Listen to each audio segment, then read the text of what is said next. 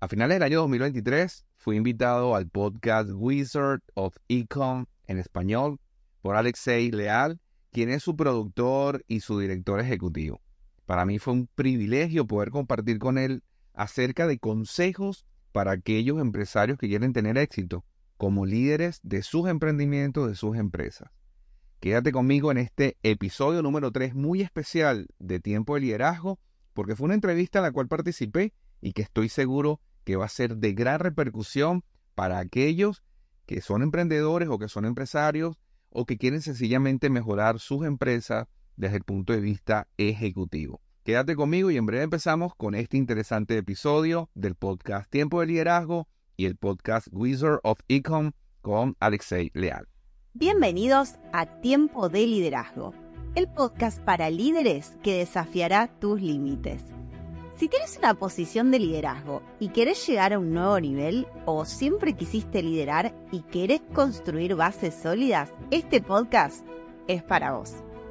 De la mano de Engelbert González, coach y mentor de líderes de excelencia con más de 30 años de experiencia en el mundo empresarial, vas a aprender cómo hacer de tu liderazgo una virtud, un estilo de vida.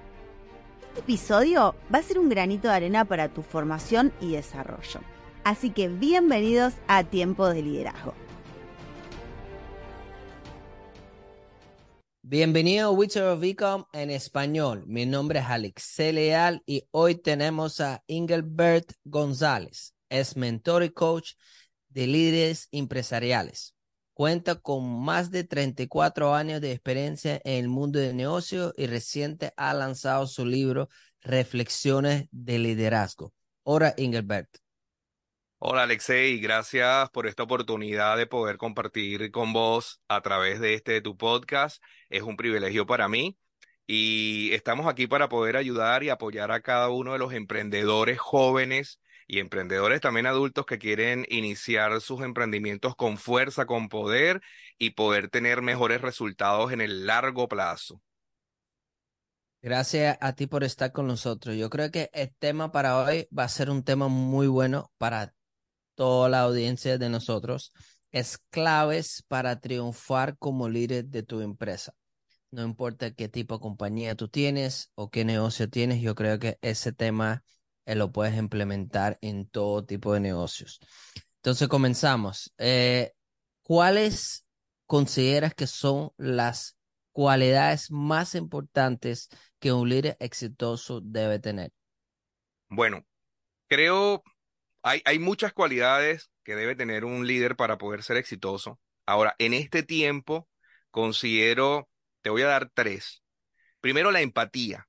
Creo que los líderes deben ser empáticos en cuanto a la necesidad de su propio equipo de trabajo, de poder ayudarles y guiarles en la comprensión de las relaciones internas y poder eh, comprender las limitaciones que su equipo tiene para llevar adelante la visión y las metas estratégicas de la organización. Segundo, los líderes de éxito para este tiempo deben ser comunicadores eficaces, sobre todo para poder comunicar la visión y para poder motivar de una manera esencial y especial a cada uno de los miembros de su equipo. Los líderes deben inspirar, Alex, a su equipo de trabajo. No solamente el punto de la motivación externa, sino el punto de esta inspiración que llega al equipo a decir, quiero trabajar con vos, quiero salir adelante, quiero triunfar con este emprendimiento o con esta empresa. Y creo que la tercera clave que pudiéramos compartir el día de hoy es la adaptabilidad que, debe tener el líder a las situaciones que van sucediéndose a diario. Los líderes necesitan poder cambiar y poder hacerlo vertiginosamente, rápido, de una manera constante, de una manera eh, eficaz. Debe estar dispuesto a aprender, debe estar dispuesto a ajustarse constantemente, ajustar sus estrategias según las demandas del negocio y por supuesto demostrar también a su equipo que es importante que en este tiempo, que, que nada es constante, que nada es eterno, poderlo hacer de una manera rápida para tener éxito a largo plazo. Muy buenos puntos y todos son muy válidos. Em, una de las cosas que mencionaste que me, me gustaría indagarlo un poquito más profundo es cuáles son los enfoques para inspirar y motivar al equipo. Eh, cómo, cómo, ¿Cuáles son los herramientas em, o puntos que uno debería utilizar a la hora de poder hacer eso? Bueno, fíjate que mm, es muy importante ver la empresa no solamente como un, como algo etéreo donde llego a hacer dinero y negocios, sino fomentar un ambiente de trabajo, un ambiente ideal donde los miembros del equipo eh, también puedan dar ideas, puedan ser creativos y que esta creatividad y estas ideas puedan ser valoradas, incluso alentadas. Pienso que cada uno de los miembros del equipo debe tener cierta autonomía y, por supuesto, los líderes debemos darle la confianza para que ellos puedan desarrollar tareas rutinarias, pero también tareas excepcionales, eh, dar lo mejor de sí a la organización. Este ambiente de trabajo es eh, el entorno clave para que las personas puedan inspirarse y por supuesto puedan motivarse a llevar adelante la organización. La empresa, como dije, es un papel, es etéreo, realmente no existe. La organización son las personas que hacen vida dentro de ella y que desarrollan los productos, los, los proyectos, los servicios que entregamos a nuestros clientes. Cuando esa parte del equipo yo creo que es sumamente importante, por eso que me gustaría seguir indagando en eso.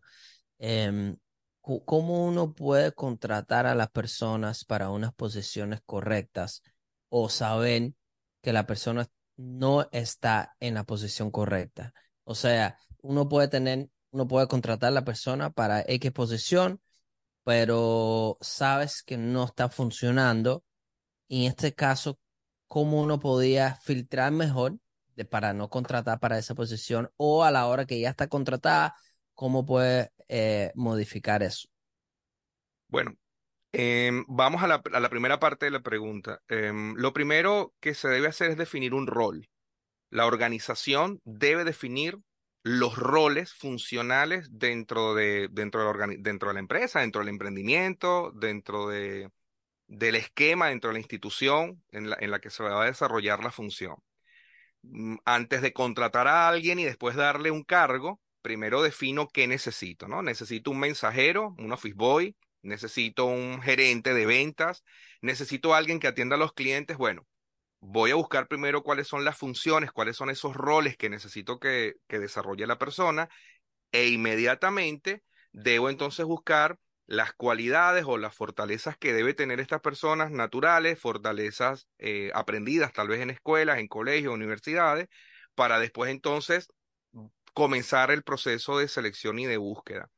Eh, los errores muy comunes en las empresas familiares, en los emprendimientos familiares, es que traemos al hermano, a la hermana, al esposo, a la esposa, al papá, a la mamá, y les damos cualquier cargo, ¿no? Alexei, por favor, encárgate del departamento de ventas y probablemente vos sos contador, ¿no? Y entonces quiere decir que el departamento de ventas seguramente no va a crecer tanto como debería.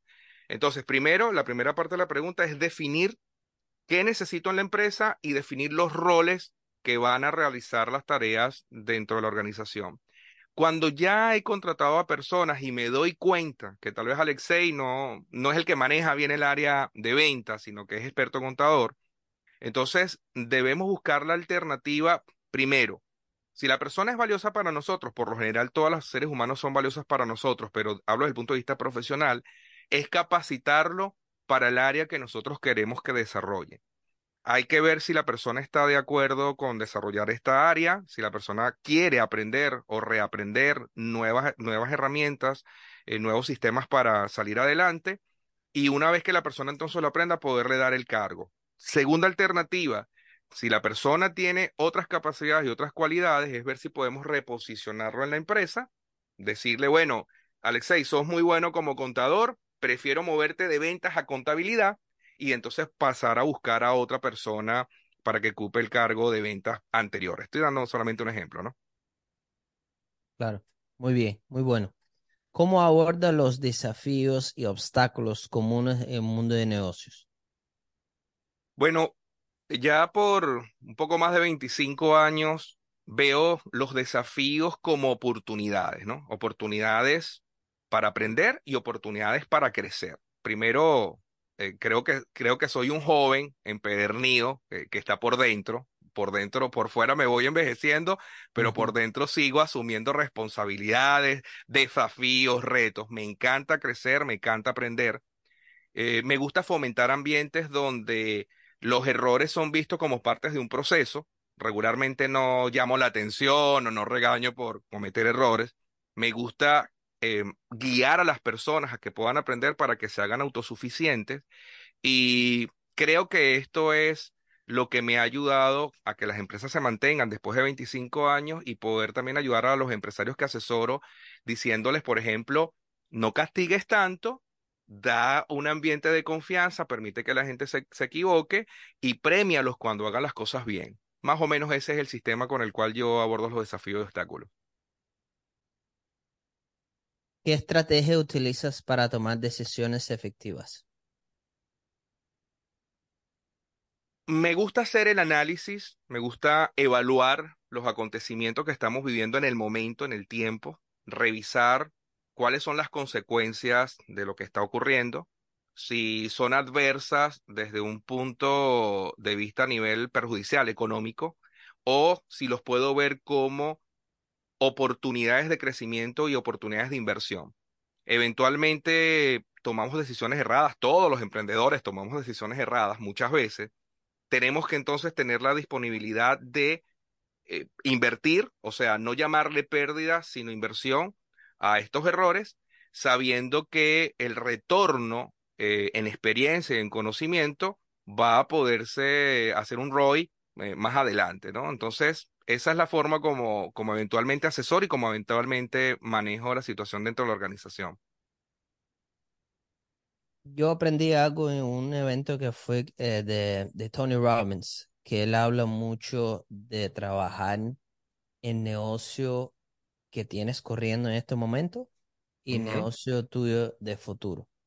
¿Qué te parece esa ideología y crees que eso uno debería estar constantemente enfocado en eso? Absolutamente, absolutamente. Yo tengo, actualmente tengo dos, dos empresas, eh, tengo un tercer emprendimiento y en este momento que estamos hablando, nosotros estamos preparando un cuarto emprendimiento que está saliendo para el mes de enero de 2024. Creo que hay que estarse renovando constantemente lo que hacemos, cómo lo hacemos y la posibilidad de expandirnos incluso a otros lugares. Absolutamente estoy de acuerdo con Tony Robbins en esto. Cada mes inicio procesos de mentoring ejecutivo y coaching ejecutivo, pero también procesos empresariales en diferentes áreas como ventas, atención al cliente, formación de gerentes, formación de mandos medios, desarrollo de trabajo en equipo, desarrollo de trabajo colaborativo, establecimiento de metas, de visión estratégica y otros más. ¿Cómo, cómo, cómo analizas tus números em, en sentido de cada trimestre, cada seis meses, cada año, los números de tu, de tu ingreso, de tu ganancia de la compañía y, y, cómo tú planificas para el próximo año? Bueno, nosotros, mm, mi principal socia es mi esposa. Nosotros nos reunimos todos los meses, todos los meses, al menos una vez, tenemos eh, reuniones de dirección estratégica donde revisamos los números de los tres emprendimientos chequeamos lo que estamos haciendo, cómo lo estamos haciendo, las inversiones que hemos hecho, las pérdidas, las cuentas por cobrar que tenemos y las inversiones a futuro que, que estamos realizando. A partir de allí, nosotros revisamos empresa por empresa y luego sencillamente tomamos decisiones en cuanto a lo que vamos a hacer el próximo trimestre. Nosotros trabajamos por quarters, en, en el caso nuestro en particular, y a finales de año, justamente en este tiempo, en los meses de octubre y noviembre, ya estamos tomando decisiones de lo que vamos a hacer durante el primer trimestre de 2024. Ya están analizando el próximo trimestre que sería 2024. Sí, de hecho, yo recomiendo, Alexei, a, a, todos mis clientes, coachí, mentís, que siempre hagan una revisión. Siempre es importante eh, ver cómo está el estado de la organización de la empresa. Hay un libro, tal vez lo conoces, Who Moved My Cheese, ¿Quién se llevó mi queso? Al final del libro, de la fábula, aparece este personaje diciendo que es importante oler el queso para saber si se está poniendo rancio. Entonces, una alternativa para que el queso nunca se te ponga rancio es olerlo con constancia. eh, cuando estamos revisando los números y vemos las variables, si estamos perdiendo, si es inversión, si estamos esperando un ROI, si se están dando los resultados con los clientes, etcétera, podemos tomar decisiones casi inmediatas. Cuando las empresas son más grandes, cuando hay organizaciones superiores a 50 empleados, las decisiones se hacen mucho más lentas, se van haciendo como elefantes, ¿no? Grandes elefantes, mientras más grande el elefante, más difícil es moverlo. El, em, empresario tiene que tener la capacidad de ir eh, analizando con una lupa los números. Si la empresa pasa de los 20, 25 empleados, debe tener a un financista, a un contador, a alguien en ventas que puedan ir sacando los análisis de cuánto se ha vendido durante el mes, durante el bimestre, durante el trimestre, qué no estamos haciendo, cuáles eran las metas que nos habíamos establecido el año anterior para poder hacer los ajustes pertinentes y no irnos a una bancarrota, a una quiebra temprana. Claro. Hay una, hay una mm, ideología también que, que uh, tiene que tener uno mucho cuidado, es cuando está tratando de de echar para adelante el negocio, muchas veces, sobre todo los negocios más pequeños, se enfocan en, en lo que son día a día y no tienen ese tipo de planificación y revisión como, como tú comentas, porque están metidos mucho en negocio, pero a la misma vez necesita para poder correr el negocio. Entonces, ese es el, dilema de, de, de, todos los emprendedores pequeños, ¿no? ¿Cómo, ¿Cuál es la solución a eso que tú dirías para, para nuestros oyentes?